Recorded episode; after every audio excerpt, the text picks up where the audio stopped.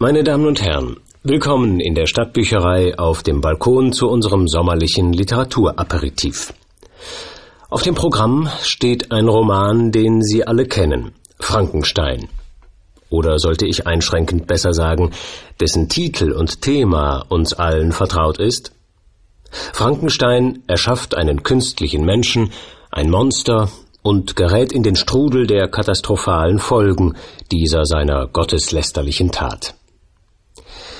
Ich gestehe freimütig, als seitens der Stadtbücherei der Vorschlag an mich herangetragen wurde, diesen Roman hier im Rahmen des Romantikschwerpunkts zu lesen, kannte ich zwar einige der vielen Verfilmungen des Stoffes, allen voran die älteste, James Wales Version von 1931, mit dem unvergleichlichen Boris Karloff in der Rolle des Monsters oder die moderne Filmfassung Gothic von 1986, die literarische Vorlage aber hatte ich nie gelesen. Und selbst der Name der Autorin Mary Wollstonecraft Shelley sagte mir wenig. Und ich dachte, nun ja, ein weltbekannter Stoff mag es ja sein, aber ist er deshalb schon Weltliteratur, der wir diese Lesereihe ja seit Jahren widmen? Ich war also ein wenig skeptisch. Aber immerhin, meine Neugier steigerte sich, als ich erfuhr, dass Mary Shelley erst 19 Jahre alt war, als sie mit der Niederschrift des Romans begann. Ich las also und war zunächst einmal erstaunt. Erstaunt über die vergleichsweise hohe literarische Qualität der Erzählung einer so jungen Autorin. Schon allein die Konstruktion des Romans ist bemerkenswert. Drei, je nachdem auch vier Erzählerfiguren treten auf, mit unterschiedlichen Perspektiven auf denselben Handlungsstrang, die kunstvoll miteinander verwoben sind. Es gibt eine Rahmenhandlung, wobei der Schauplatz des Endes der Geschichte zugleich ihr Anfang ist. Es gibt Rückblenden, Einschaltungen und so weiter. Also schon erzähltechnisch ein komplexes und spannendes Gewebe. Und ich geriet immer tiefer in den Sog der Erzählung hinein. Sie ist mehr und tiefsinniger als eine bloß triviale Schauergeschichte. Nicht effektheischende Gruselszenen stehen im Vordergrund. Den Augenblick der Belebung des künstlichen Monsters etwa, eine Kernszene der meisten Verfilmungen, beschreibt Mary Shelley in ganzen fünf Zeilen. Auch von Frankensteins Suche nach Leichenteilen auf mitternächtlichen Friedhöfen erfahren wir nur in Andeutungen. Das leitende Motiv der Erzählung ist vielmehr, so scheint mir, so etwas wie die Frage nach der Condition humaine, was macht den Menschen zum Menschen mit all seinen Schatten und Nachtseiten? Was bedeuten Familie, Freundschaft, Liebe und Geselligkeit für sein Wohlbefinden? Und umgekehrt, welches Grauen, welche seelischen Verwüstungen können Einsamkeit und gesellschaftliche Isolation zur Folge haben? Im engeren Sinne geht es auch um die höchst aktuelle und brisante Frage, ob es eine ethische Grenze menschlichen Wissens und Forscherdranges gibt. Eine Frage, die auf eine knappe Formel gebracht lauten müsste, darf der Mensch alles, was er kann? Vor allem, wenn er die möglichen Folgen seines Tuns nicht bedenkt oder abzuschätzen in der Lage ist?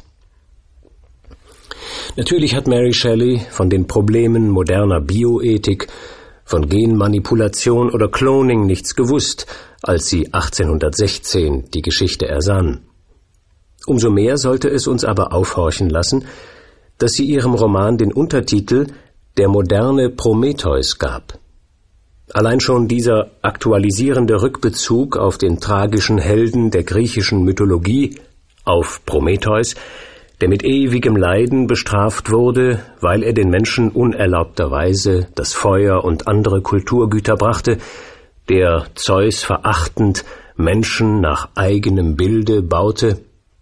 Dieser Rückbezug verspricht uns für die folgenden Stunden interessante und spannende Eindrücke und Erkenntnisse. So hoffe ich jedenfalls und so viel von meiner Seite zur Einführung.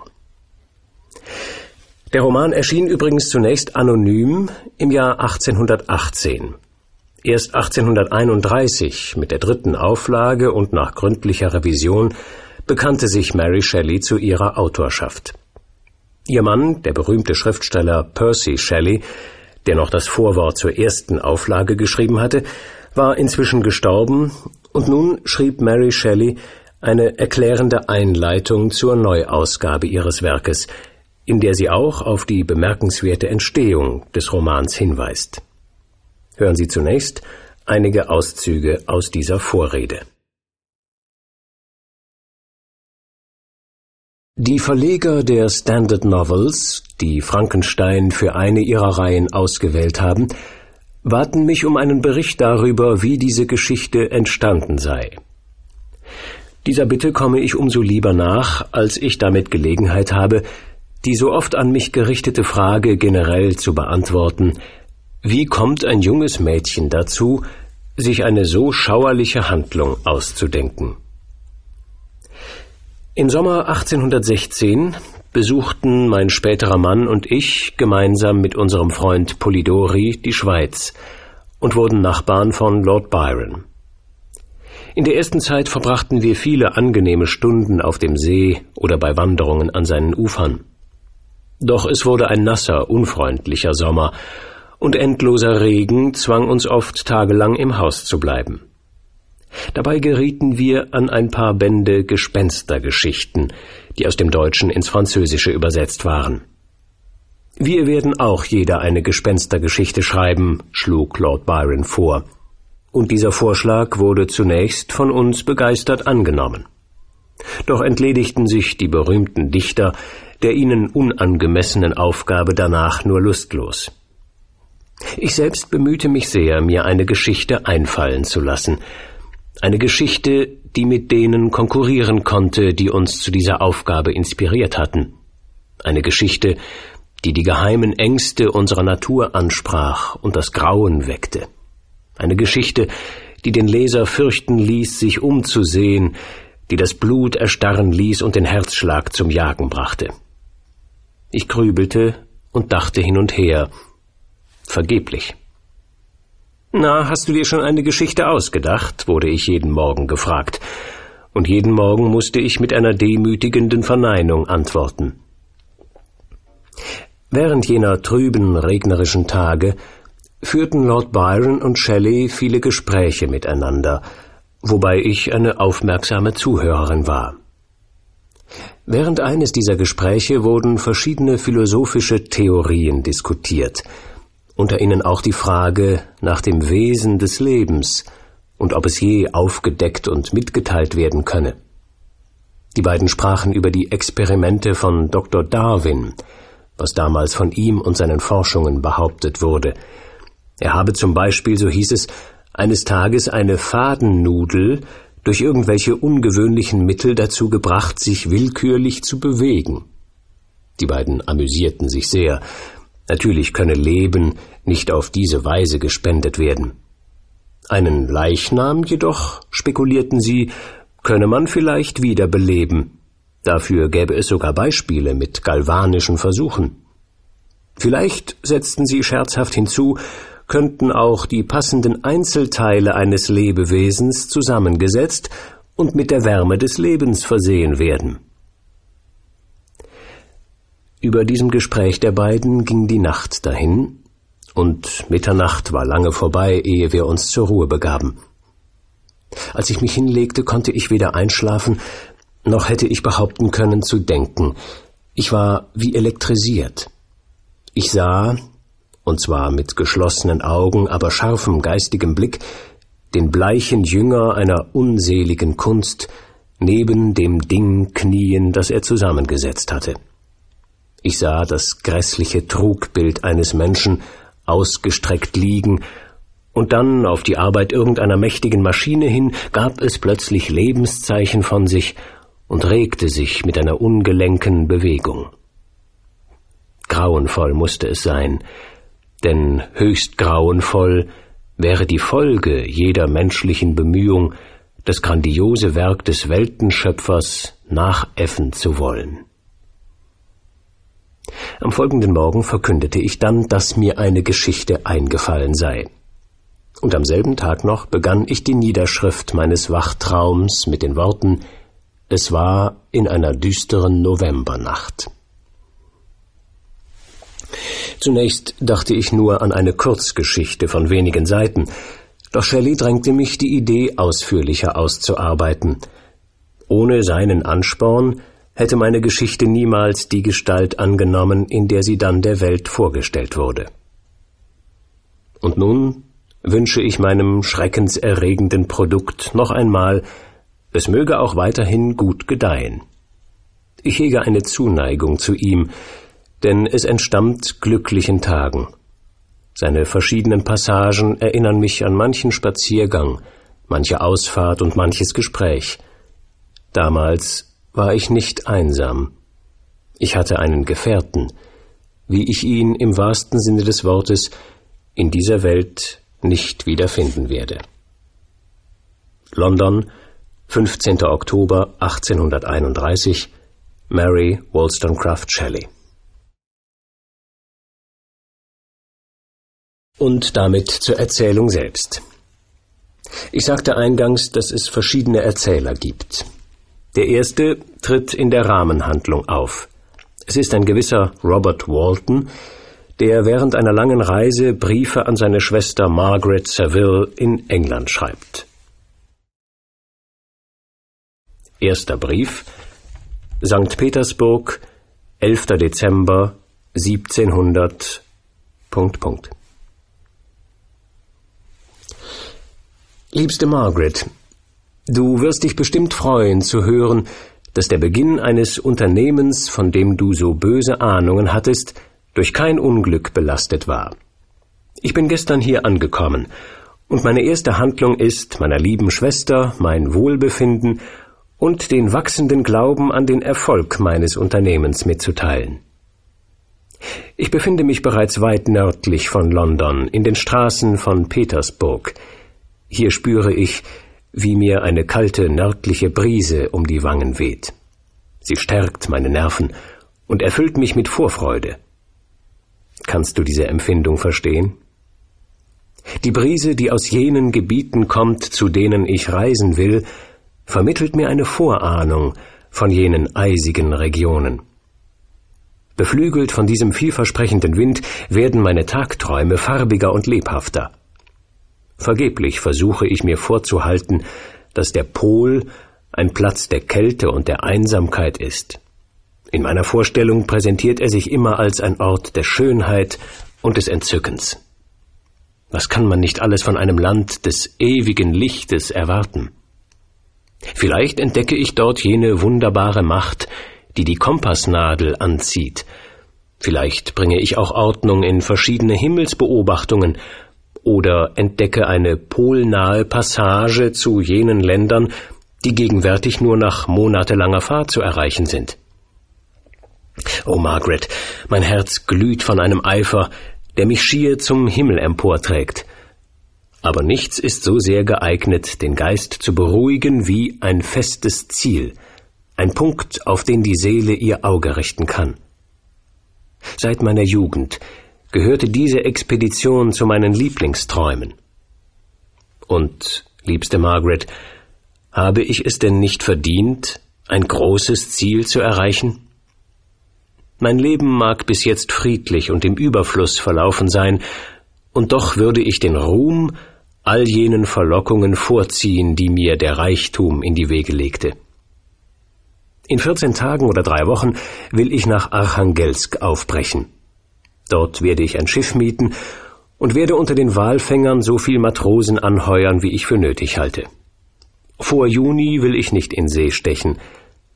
Doch wann kehre ich zurück? Liebe Schwester, wer könnte diese Frage beantworten?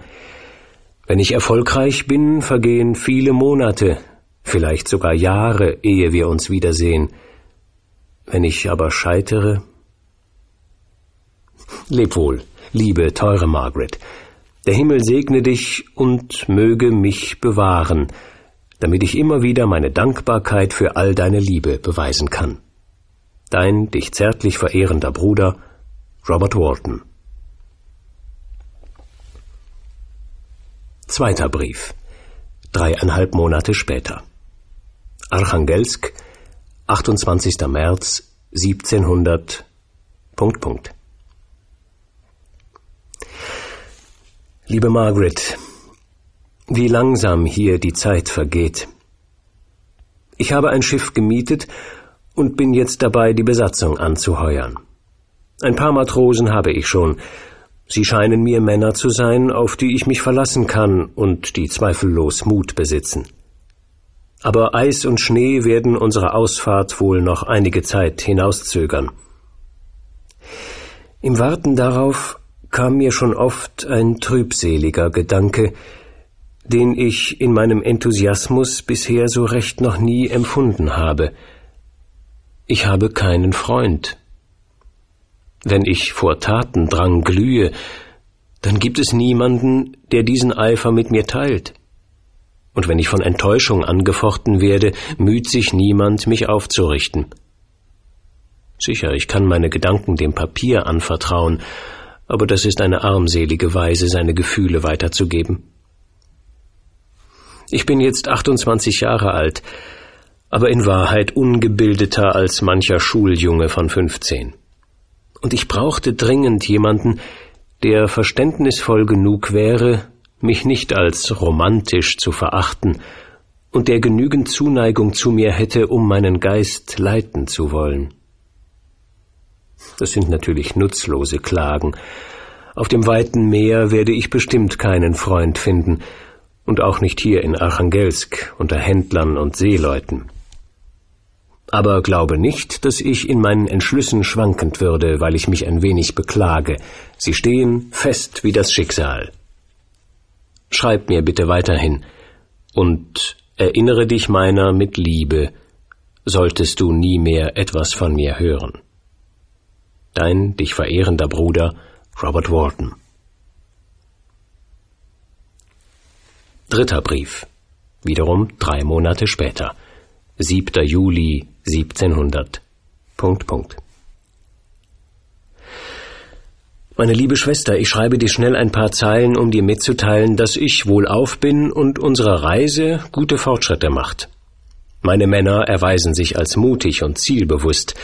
Die Eisschollen, die bisweilen an uns vorbeitreiben und von den Gefahren jener Gebiete künden, denen wir uns nähern, beeindrucken sie nicht. Wir haben bereits einen hohen nördlichen Breitengrad erreicht. Bisher hat es noch keine berichtenswerte Ereignisse gegeben. Leb wohl und sei versichert, dass ich auch deinetwegen mich nicht leichtfertig in Gefahr stürze. Der Himmel segne meine geliebte Schwester. Vierter Brief. Vier Wochen später. 5. August 1700. Punkt, Punkt. Margaret, wir haben etwas so Seltsames erlebt, dass ich alles unbedingt niederschreiben muss. Am letzten Montag, dem 31. Juli, waren wir vom Eis fest eingeschlossen. Unsere Lage schien ziemlich gefährlich, besonders deshalb, weil wir auch noch in dickem Nebel steckten. Deshalb warfen wir Anker und hofften, dass das Wetter bald umschlagen würde. Für einige Zeit klarte es auch auf, und wir entdeckten auf allen Seiten nur weite und unebene Eisflächen, die kein Ende zu nehmen schienen. Einige meiner Gefährten fluchten, und auch in mir stiegen sorgenvolle Gedanken auf, als plötzlich eine seltsame Erscheinung unsere Aufmerksamkeit weckte und uns von unserer schwierigen Lage ablenkte. In einer Entfernung von etwa einer halben Meile entdeckten wir ein niedriges Gefährt, das auf Schlittenkufen stand und von einem Hundegespann gezogen in nördlicher Richtung vorbeijagte. Ein Wesen von menschlicher Gestalt, aber offenbar von riesigem Wuchs saß darin und lenkte die Hunde.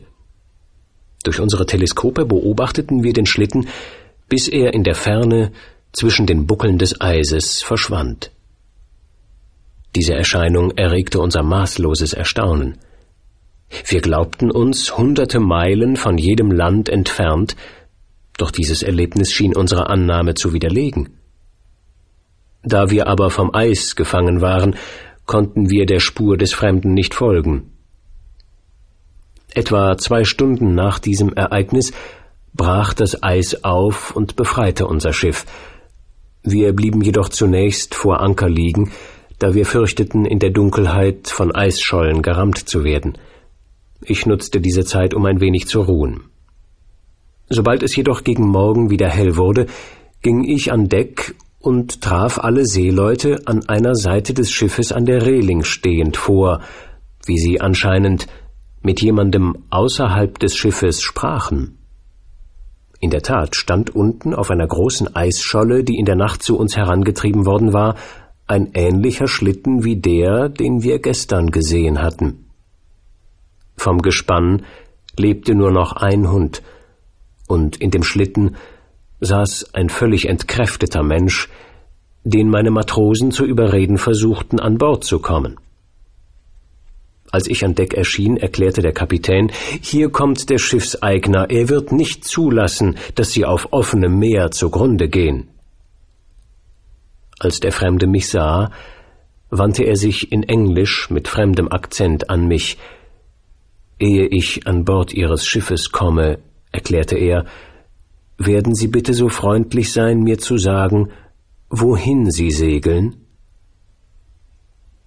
Du kannst dir mein Erstaunen vorstellen, als ich solch eine Frage an mich gerichtet hörte, von einem Mann, der am Rande des Unterganges stand und dem mein Schiff als rettender Ort erscheinen musste, den er nicht gegen die wertvollsten Schätze der Welt einzutauschen geneigt sein sollte. Ich erwiderte, dass wir uns auf einer Entdeckungsreise zum Nordpol befänden. Als er dies hörte, schien er erleichtert zu sein und erklärte sich bereit, an Bord zu kommen. Großer Gott, Margaret, wenn du den Mann gesehen hättest. Seine Glieder wirkten wie erstarrt, und sein Körper war von Hunger und Kälte völlig ausgemergelt, Niemals hatte ich einen Menschen in so elender Verfassung gesehen. Zwei Tage vergingen, ehe er in der Lage war zu sprechen. Oft fürchtete ich schon, dass seine Leiden ihm den Verstand verwirrt hätten. Einmal fragte ihn der Leutnant, weshalb er sich in einem so merkwürdigen Gefährt so weit auf das Eis hinausgetraut habe. Der Fremde zeigte sofort einen Ausdruck tiefster Düsternis und erwiderte, um jemanden zu verfolgen, der vor mir floh. Reiste der Mann, den Sie verfolgten, in einem gleichen Gefährt wie Sie? Ja. Dann haben wir ihn, glaube ich, gesehen. Am Tage, ehe wir sie an Bord genommen hatten, entdeckten wir einen Hundeschlitten mit einem Mann darin, der über das Eis jagte. Diese Mitteilung ließ den Fremden aus seiner Müdigkeit auffahren. Er stellte eine Menge Fragen hinsichtlich der Richtung, die der Dämon, wie er ihn nannte, genommen hatte. Etwas später fragte er mich, ob ich glaube, dass das Aufbrechen des Eises jenen anderen Schlitten vernichtet haben könnte. Ich erwiderte, dass ich mit einem gewissen Grad von Sicherheit keine Antwort darauf geben könne, denn das Eis sei nicht vor Mitternacht aufgebrochen und es könnte sein, dass jener Reisende vorher noch einen sicheren Zufluchtsort fand. Von diesem Augenblick an wollte der merkwürdige Fremde unbedingt ständig an Deck sein und nach jenem Schlitten Ausschau halten, den er verfolgt hatte. Doch überredete ich ihn dazu, in seiner Kajüte zu bleiben, er sei noch zu schwach, um die Unbilden des Klimas auszuhalten.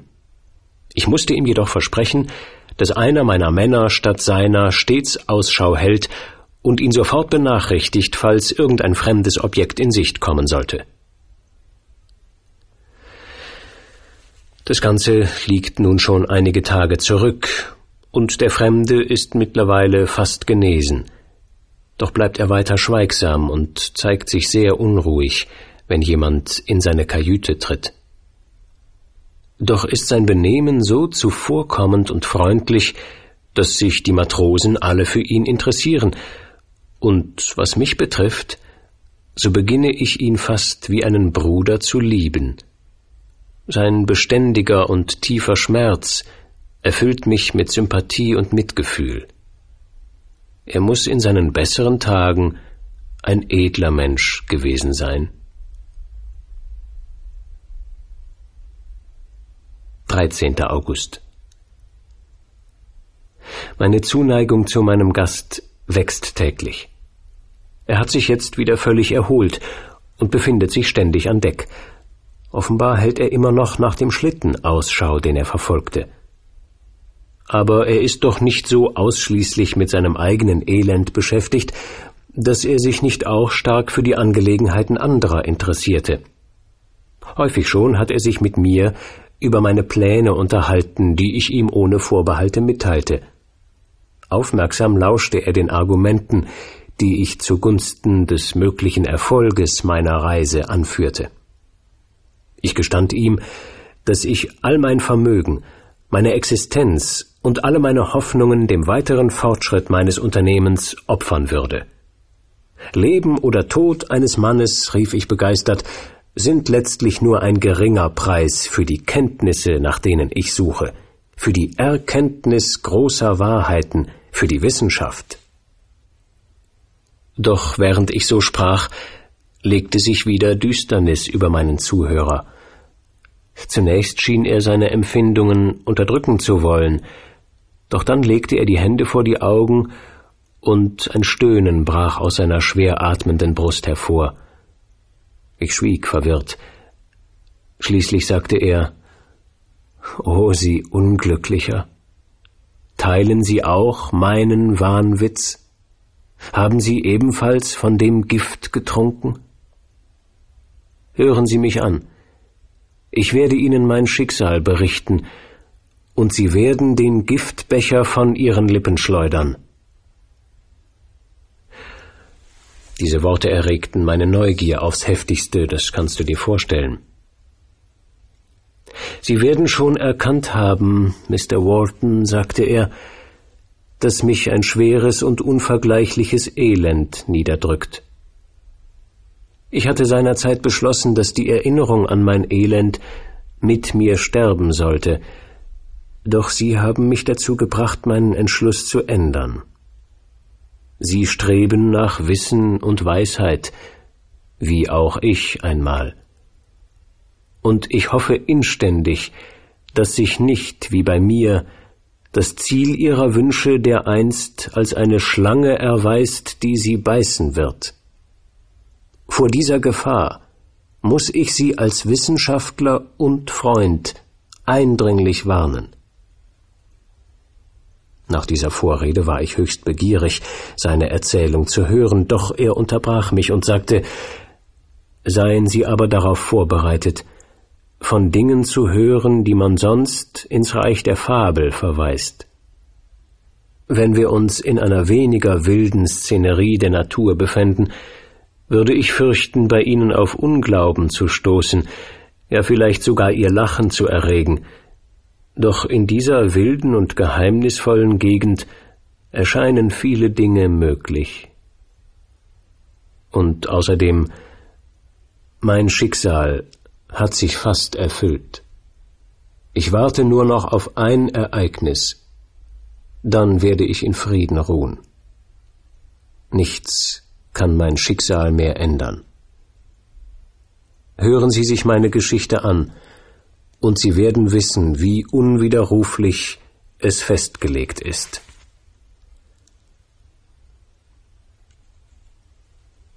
Ich bin gebürtiger Genfer und meine Familie gehört zu den angesehensten jener Republik. Meine Vorfahren waren schon seit vielen Jahren Anwälte und mein Vater hatte verschiedene öffentliche Ämter mit Ehre und Ansehen ausgeübt. Verschiedene Umstände hatten eine frühzeitige Verehelichung verhindert, und so kam es, dass er erst nachdem der Höhepunkt seines Lebens überschritten war, Ehemann und Familienvater wurde. So beginnt der Fremde seinen Lebensbericht, dessen ersten Teil über Kindheit und Jugend ich kurz referieren möchte. Er berichtet zunächst von seinen Eltern und den Umständen seiner Geburt. Die Mutter, Caroline, sei eine herzensgute Frau gewesen, aber von Jugend auf kränklich, weshalb ihr Mann beschloss, in südlicher Luft in Italien eine Besserung ihres Gesundheitszustandes zu erwarten.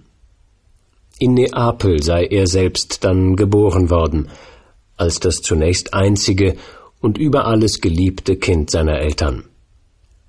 Die zärtlichen Liebkosungen meiner Mutter, sagt er, und der bei meinem Anblick gütig lächelnde Vater sind meine ersten Erinnerungen. In Como, berichtet er weiter, seien seine Eltern dann auf eine arme Bauersfamilie gestoßen, die in ihrer großen Kinderschar auch ein Mädchen aufzog, das sie vor Jahren als Mündel aufgenommen hatten, die Tochter eines Mailänder Edelmannes und einer Deutschen, Elisabeth Lavensa ihr Name. Da die Bauern sich außerstande sehen, die Kleine ihrem Stand gemäß aufzuziehen, nehmen die Eltern des Erzählers Elisabeth an Kindesstatt an. Für mich, berichtet er, stellte sie jedoch mehr dar als nur eine Schwester. Sie wurde die Gefährtin all meiner Unternehmungen und Freuden. Unser Verhältnis zueinander war von größter Harmonie geprägt, und alle Unterschiede in unseren Charakteren zogen uns nur noch näher zueinander. Neben Elisabeth gibt es in den Jugendtagen des Erzählers inzwischen ist die Familie wieder nach Genf gezogen und es hat auch noch Nachwuchs gegeben, zwei weitere Söhne.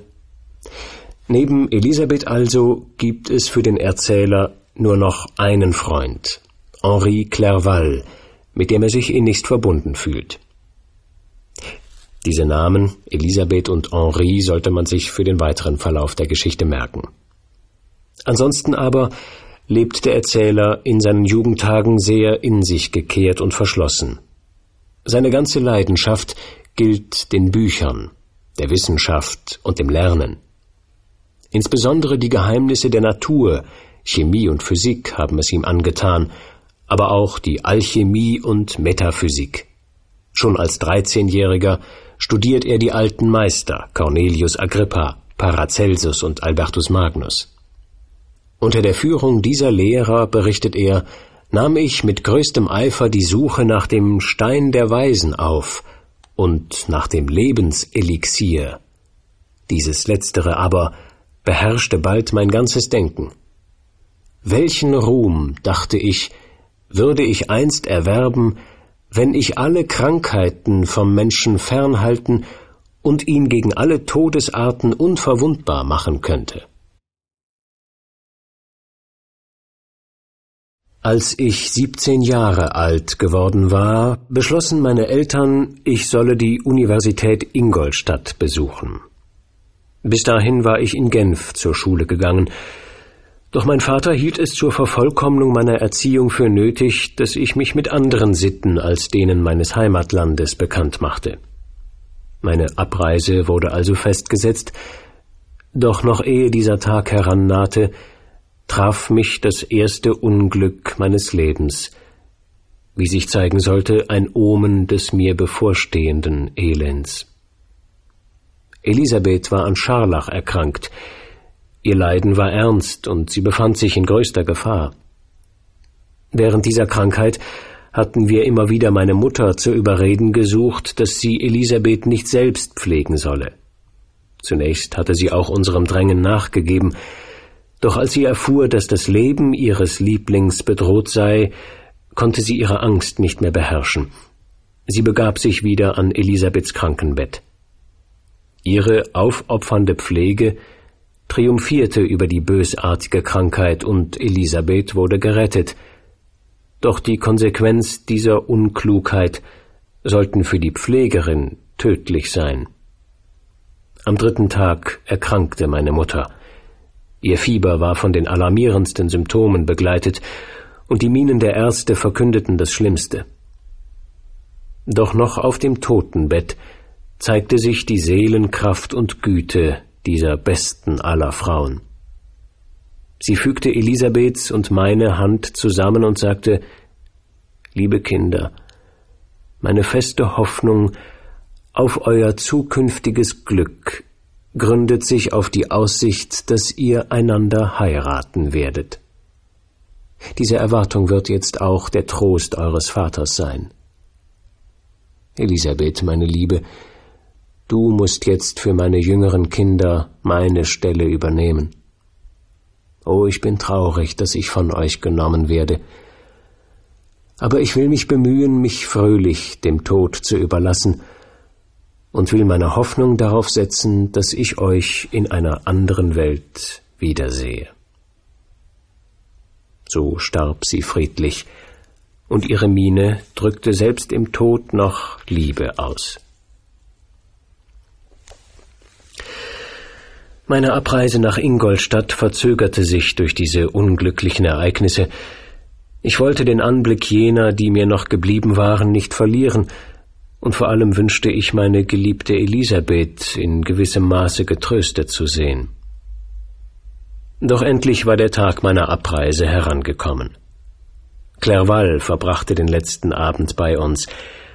Er hatte seinen Vater zu überreden versucht, dass dieser ihn mit mir ziehen und ebenfalls Student werden lasse, doch vergeblich. Als ich in der Morgendämmerung zum Wagen hinunterstieg, der mich davontragen sollte, erwarteten sie mich dort unten alle. Mein Vater, um mich noch einmal zu segnen, Clerval, um mir die Hand zu drücken, und Elisabeth, um mich noch einmal zu bitten, recht häufig zu schreiben. Wir sagten uns Lebewohl, ich warf mich in den Wagen und überließ mich meinen melancholischen Gedanken. Ich der ich bisher ständig in einem Kreis liebevoller Menschen gelebt hatte, wo man sich mühte, einander beständig Freude zu machen, ich war also jetzt allein. Auf der Universität, zu der ich fuhr, musste ich mir neue Freunde suchen und mein eigener Beschützer sein. Für diesen und manchen anderen Gedanken hatte ich genügend Zeit auf meiner Reise nach Ingolstadt, die sich als lang und ermüdend herausstellte. Endlich erblickte ich den hohen weißen Kirchturm der Stadt. Am nächsten Morgen übergab ich meine Empfehlungsschreiben und machte einigen der wichtigsten Professoren meinen Antrittsbesuch. Der Zufall oder war es der böse Einfluss des Engels der Zerstörung, der seit dem Augenblick, da mich meine zögernden Schritte von meines Vaters Tür fortführten, seine allmächtige Herrschaft über mich antrat, führte mich zunächst zu Professor Krempe, einem Lehrer der Naturwissenschaften. Er erwies sich als ein grobschlächtiger Mann, der jedoch tief in die Geheimnisse seiner Wissenschaft eingedrungen war. Er stellte mir verschiedene Fragen, um mein Wissen in den verschiedenen Zweigen der Naturwissenschaften zu prüfen. Ich nannte die Namen meiner Alchemisten als die hauptsächlichen Autoren, die ich bisher studiert hätte. Der Professor starrte mich an. Haben Sie wirklich Ihre Zeit damit verbracht, diesen Unsinn zu lesen? fragte er. Ich bejahte. Darauf erklärte er mit Nachdruck Junger Mann, jede Minute, ja jeder Augenblick, den Sie über diesen Büchern vergeudet haben, ist endgültig verloren. Sie haben Ihren Verstand mit überholten Systemen und unnützen Namen belastet. Großer Gott, in welcher Wildnis müssen Sie gelebt haben? Gab es denn dort niemanden, der gütig genug war, Ihnen zu sagen, dass diese Wahngebilde, die Sie so gierig in sich aufgenommen haben, tausend Jahre alt und dementsprechend muffig sind? Oh, ich hätte nie erwartet, in unserem aufgeklärten und wissenschaftlichen Jahrhundert auf einen Schüler von Albertus Magnus und Paracelsus zu stoßen. Mein lieber Herr, Sie müssen Ihre Studien ganz von vorn beginnen. Nach diesen Worten drehte er sich um und schrieb mir eine Liste von mehreren Büchern über die Naturwissenschaften auf, die ich mir besorgen sollte. Dann entließ er mich, erwähnte jedoch, dass er zu Beginn der folgenden Woche eine Vorlesungsreihe über die Naturwissenschaften und ihre allgemeinen Grundlagen beginnen würde und dass sein Professorenkollege Waldmann an den Tagen, die er selbst mit seinen Lesungen ausließe, über Chemie lesen wolle. Dieser Professor Krempe war ein kleiner, stämmiger Mann mit schroffer Stimme und einem hässlichen Äußeren. Dieser Lehrer war also nicht danach geschaffen, mich für seine Lehren einzunehmen. Teils aus Neugier und teils aus Enttäuschung ging ich deshalb in der darauffolgenden Woche zu der Vorlesung des erwähnten Chemieprofessors Waldmann. Dieser ähnelte seinem Kollegen sehr wenig. Er schien mir etwa fünfzig Jahre alt zu sein und strahlte Wohlwollen und Freundlichkeit aus. Seine Stimme hatte den angenehmsten Klang, den ich je hörte. Er begann seine Vorlesung mit einem kurzen Überblick über die Geschichte der Chemie. Er nannte die verschiedenen Fortschritte, die von den einzelnen Forschern erreicht worden waren, und nannte dabei voller Begeisterung die Namen dieser ausgezeichneten Wissenschaftler. Dann gab er uns einen kurzen Einblick in die gegenwärtige Situation der Wissenschaft und erklärte zahlreiche ihrer grundlegenden Bedingungen. Nachdem er einige Experimente veranstaltet hatte, schloss er endlich mit einer Lobrede auf die neuzeitliche Chemie. Seine Worte werde ich nie vergessen. Die früheren Lehrer dieser Wissenschaft, begann er, versprachen Unmögliches und erreichten nichts. Die neuzeitlichen Gelehrten versprechen wenig. Sie wissen, dass sich Metalle nicht verwandeln lassen und dass das Lebenselixier ein Wahngebilde ist. Doch gerade diese Wissenschaftler, deren Blicke nur auf das Mikroskop oder den Schmelztiegel bestimmt scheinen, haben in der Tat Wunder vollbracht. Sie sind in die Geheimnisse der Natur eingedrungen und haben aufgedeckt, wie diese im Verborgenen wirkt. Sie und ihre gelehrten Kollegen Mediziner haben den Blutkreislauf entdeckt und die Natur der Luft, die wir atmen. Sie haben die Welt des Unsichtbaren sichtbar gemacht und so neue, ja unbegrenzte Macht erworben. Ihnen müssen wir dankbar sein, auf Ihren Erkenntnissen müssen wir aufbauen und weiter forschen zur Durchdringung der Welt und zur Wohlfahrt des Menschen. Dies waren die Worte des Professors, oder besser gesagt, die Worte des Schicksals, die dazu bestimmt waren, mich zu vernichten.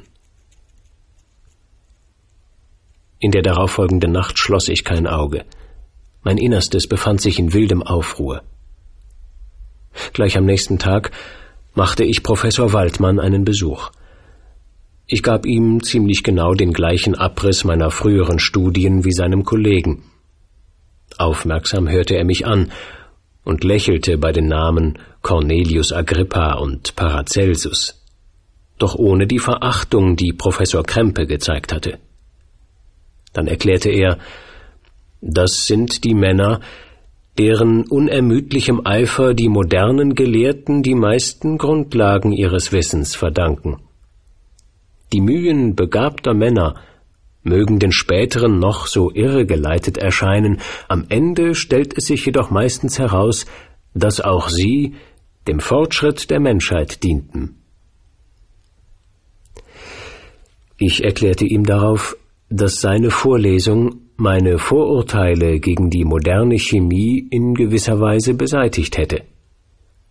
Oh, ich bin glücklich, in Ihnen einen Schüler gewonnen zu haben, erklärte er darauf, und wenn Ihr Fleiß Ihren Fähigkeiten entspricht, habe ich keinen Zweifel an Ihrem Erfolg. Die Chemie ist dasjenige Fach der Naturwissenschaft, in dem die größten Fortschritte gemacht wurden und noch zu machen sind. Das wäre aber ein schlechter Chemiker, der sich einzig und allein diesem Zweig des menschlichen Wissens widmen würde. Wenn Sie wirklich ein Mann der Wissenschaft und nicht nur ein armseliger Experimentator werden wollen, dann möchte ich Ihnen raten, sich mit allen Zweigen der Naturwissenschaft einschließlich der Mathematik zu befassen. Danach führte er mich in sein Laboratorium und erklärte mir den Gebrauch seiner verschiedenen Gerätschaften.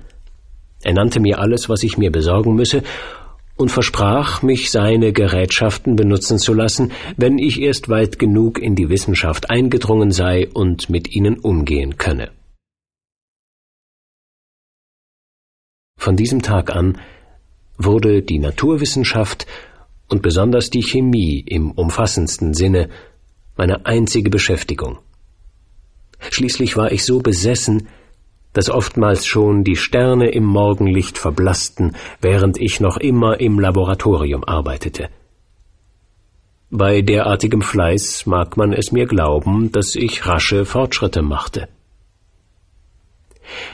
Eines der Phänomene, dem ich in den ersten zwei Jahren meines Studiums besonderes Interesse gewidmet hatte, war die chemische Zusammensetzung des menschlichen Körpers und darüber hinaus aller lebenden Wesen.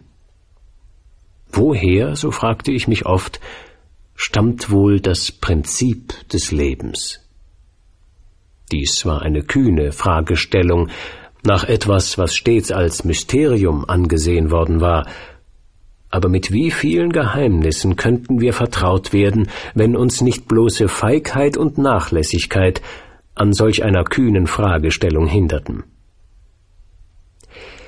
Ich beschloss daher, mich ganz speziell jenen Gebieten der Naturwissenschaft zu widmen, die sich mit der Physiologie befassen.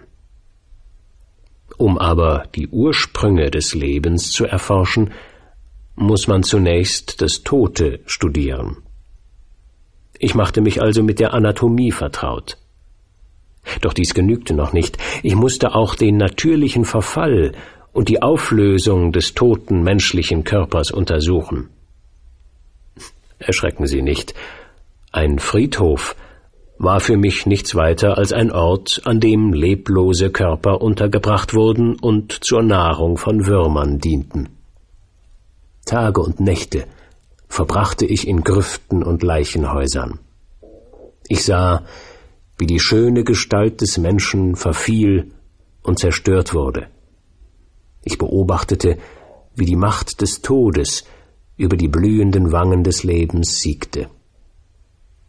Ich analysierte all die Einzelheiten der Kette von Ursache und Wirkung, wie sie sich im Wechsel vom Leben zum Tod und vom Tod zum Leben darboten, bis plötzlich inmitten dieser Dunkelheit ein Lichtstrahl aufflammte.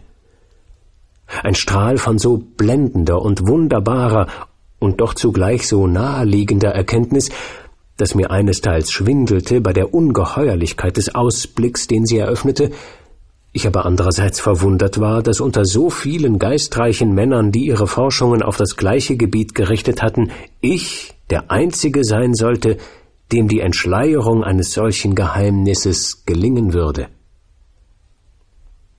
Mein lieber Freund, dass die Sonne am Himmel scheint, ist nicht sicherer als das, was ich jetzt berichte. Irgendein Wunder mag dazu beigetragen haben, doch die einzelnen Stufen der Entdeckung sind deutlich bestimmbar und real. Nach Tagen und Nächten unvorstellbarer Mühe und Arbeit gelang es mir, die letzte Ursache von Wachsen und Leben zu erforschen. Ja, mehr noch. Ich vermochte, leblose Materie zu beleben. An der Verblüffung, die sich in Ihrem Blick ausdrückt, mein Freund, erkenne ich, dass Sie erwarten, mit meinem Geheimnis bekannt gemacht zu werden. Doch das darf nicht sein. Hören Sie mir geduldig bis zum Ende meiner Geschichte zu, und Sie werden leicht verstehen, weshalb ich dieses Geheimnis für mich bewahren muss. Ich will Sie nicht so unbehütet, wie ich es damals war, in Ihren Untergang und in unausweichliches Elend gehen lassen. Lernen Sie von mir, wie gefährlich es ist, Wissen zu erwerben. Nachdem ich also erkannt hatte, welch erregende Macht mir in die Hände gegeben war, zögerte ich lange und überlegte, wie ich sie anwenden sollte. Obwohl ich jetzt die Macht besaß, Materie zu beleben, blieb es doch ein ungleich schwierigeres und mühevolleres Werk, einen Körper mit allen Feinheiten der Nerven, Muskeln und Adern zu schaffen, der dieses Leben aufnehmen könnte. Zunächst schwankte ich, ob ich ein Wesen wie mich selbst oder eines von einfacherer Organisationsform schaffen sollte.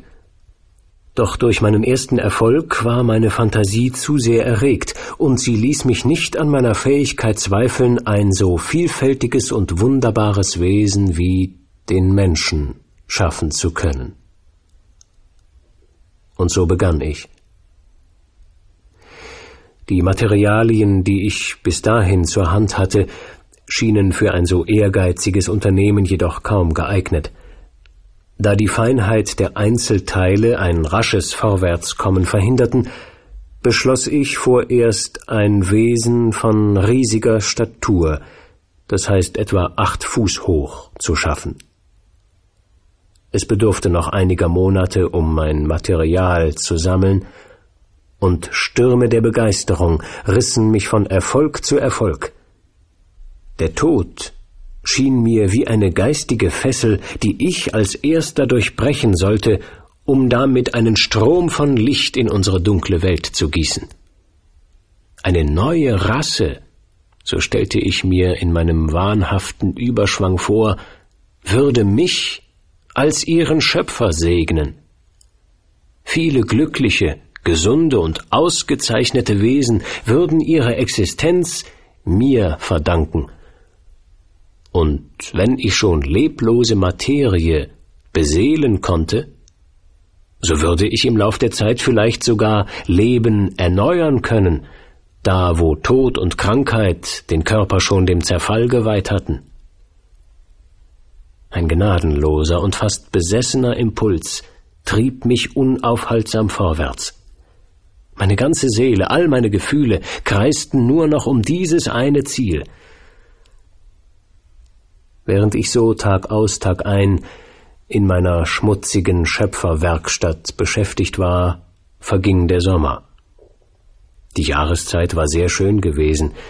Niemals hatten die Felder eine reichere Ernte getragen und Weingärten einen besseren Ertrag hervorgebracht, doch meine Augen blieben ungerührt von den Reizen der Natur.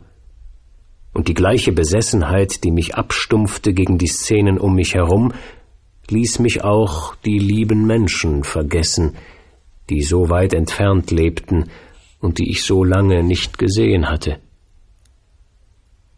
Heute ist mir klar, mein Vater hatte recht mit seiner Lebensmaxime. Ein vollkommener Mensch sollte sich stets einen ruhigen und friedlichen Geist bewahren und niemals zulassen, dass eine Leidenschaft oder eine Begierde seine Seelenruhe stören kann. Wenn die Arbeit, der man sich widmet, die Tendenz hat, unsere Zuneigung, unsere Menschlichkeit zu schwächen, dann ist jene Arbeit zweifellos Unrecht, denn sie dient nicht dem menschlichen Geist.